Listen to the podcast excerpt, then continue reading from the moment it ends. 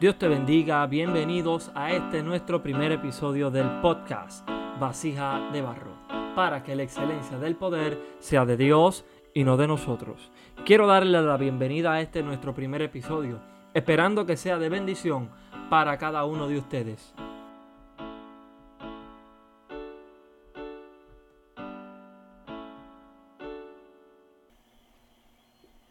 En este nuestro primer episodio estaremos hablando bajo el tema Cristo, el que rompe los esquemas. La frase romper esquemas significa quebrantar pensamientos, ideas o creencias de una sociedad común. Cristo, en su ministerio terrenal, rompió con muchos esquemas, cambió la forma de pensar de muchos, tanto con su mensaje, de igual forma con sus milagros. Sin embargo, hoy quisiera enfocarme en un evento específico donde se rompieron esquemas. Este evento es la muerte de Lázaro, el amigo de Jesús. Las mujeres Marta y María, hermanas de Lázaro, envían, a, envían unos mensajeros al maestro para decirle la enfermedad de su hermano.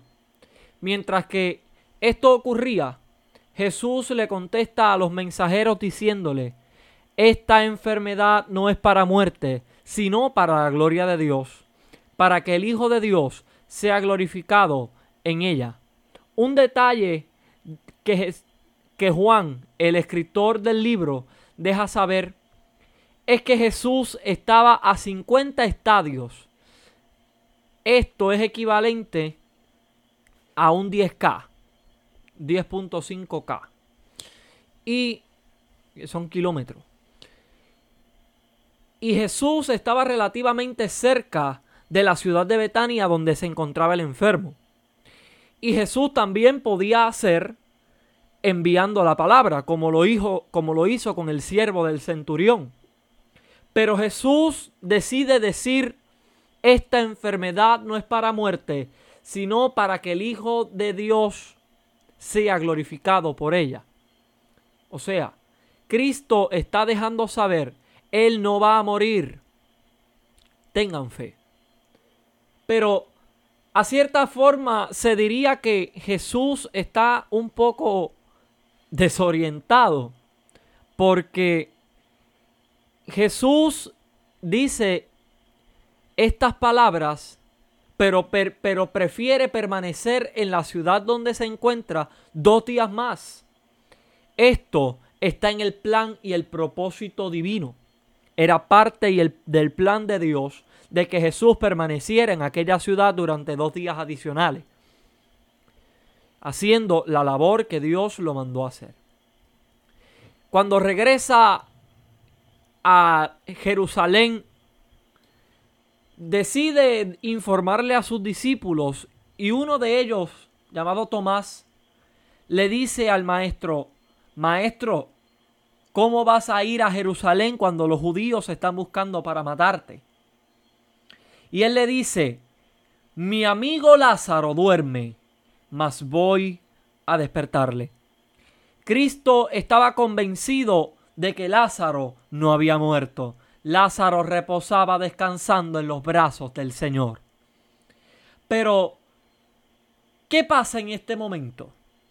Me pregunto yo, ¿por qué Jesús dice, Lázaro duerme? Él no sabía que Lázaro había muerto, nadie le había dicho que Lázaro estaba muerto. Esto nos deja ver la ciencia de Jesús y sobre todo la omnipotencia y la omnipresencia de Dios reflejada en Jesús, de que Jesús conocía todas las cosas. Ya Jesús sabía que Lázaro había muerto, porque Dios se lo reveló.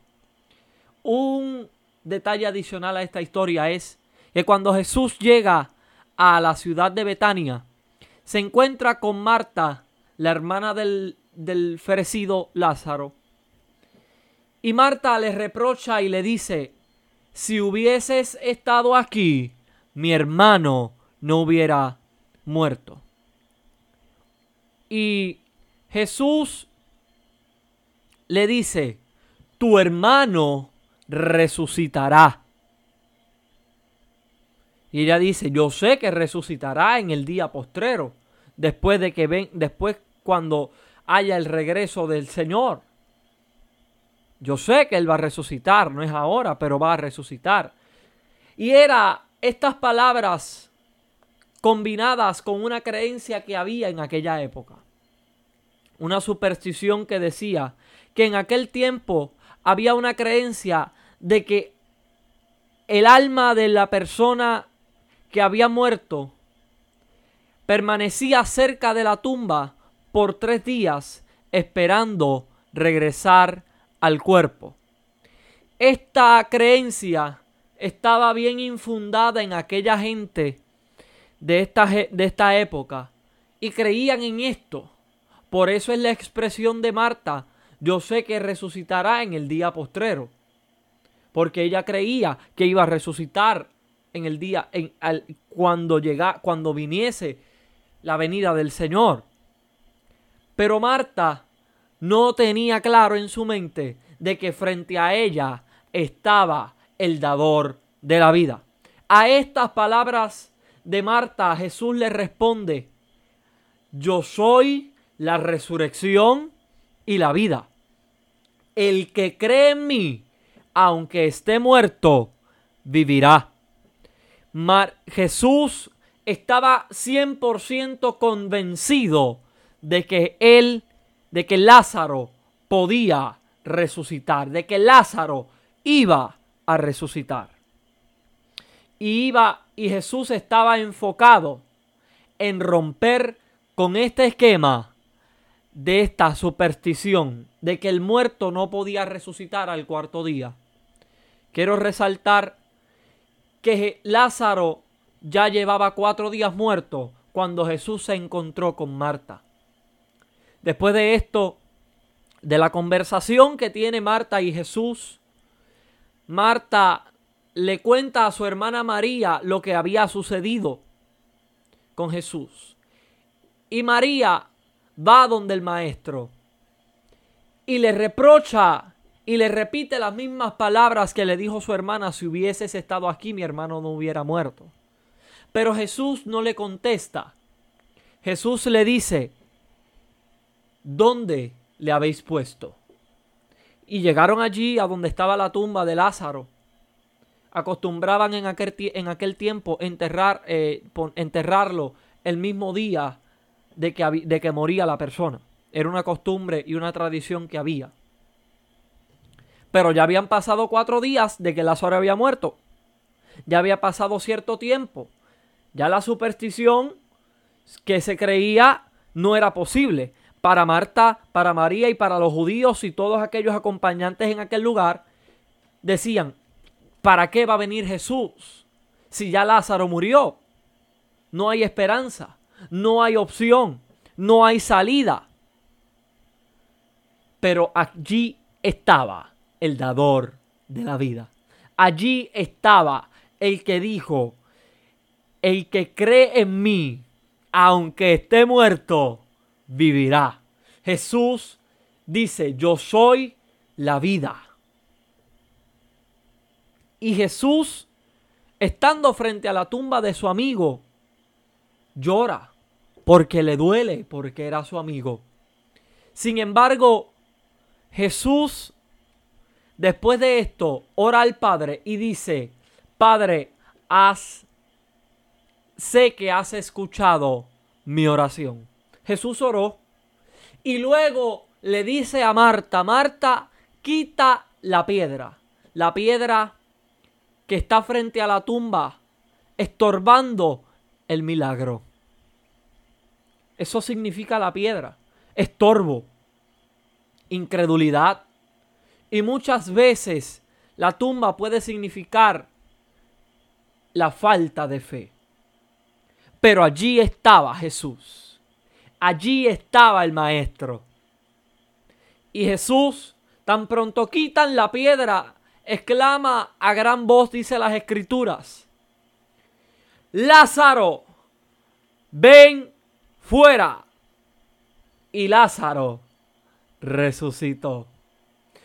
Esta enseñanza lo que nos quiere dejar es que para Cristo, para Dios, no hay nada imposible. Pero ¿por qué romper esquemas? Jesús, desde el momento en que sabía que su amigo Lázaro iba a morir, iba enfocado a romper el esquema de esta superstición de que los cuerpos no podían resucitar al cuarto día. Cristo rompió con este esquema. Pero hay cosas en nuestra vida que son esquemas que nos atan, que nos mantienen lejanos de Dios y sobre todas las cosas nos mantienen incrédulos y nos mantienen alejados del propósito que Dios tiene para con nosotros. Tenemos que como personas y como creyentes dejar que sea Dios quien rompa con esos esquemas para poder avanzar hacia el propósito de Dios. Así que yo te exhorto a que dejes que Dios rompa con los esquemas que atan y atrasan la promesa que Dios te hizo. Dios te bendiga y Dios te guarde en esta hermosa hora. Dios te bendiga, espero que este podcast haya sido de bendición para tu vida en este momento y esperamos que continúes sintonizando nuestro podcast Vasija de Barro. En nuestro próximo capítulo estaremos hablando bajo el tema No sueltes la cruz. Así que síguenos en nuestras redes sociales como Agua para los Sedientos para que no te pierdas ninguno de nuestros episodios. Dios te bendiga.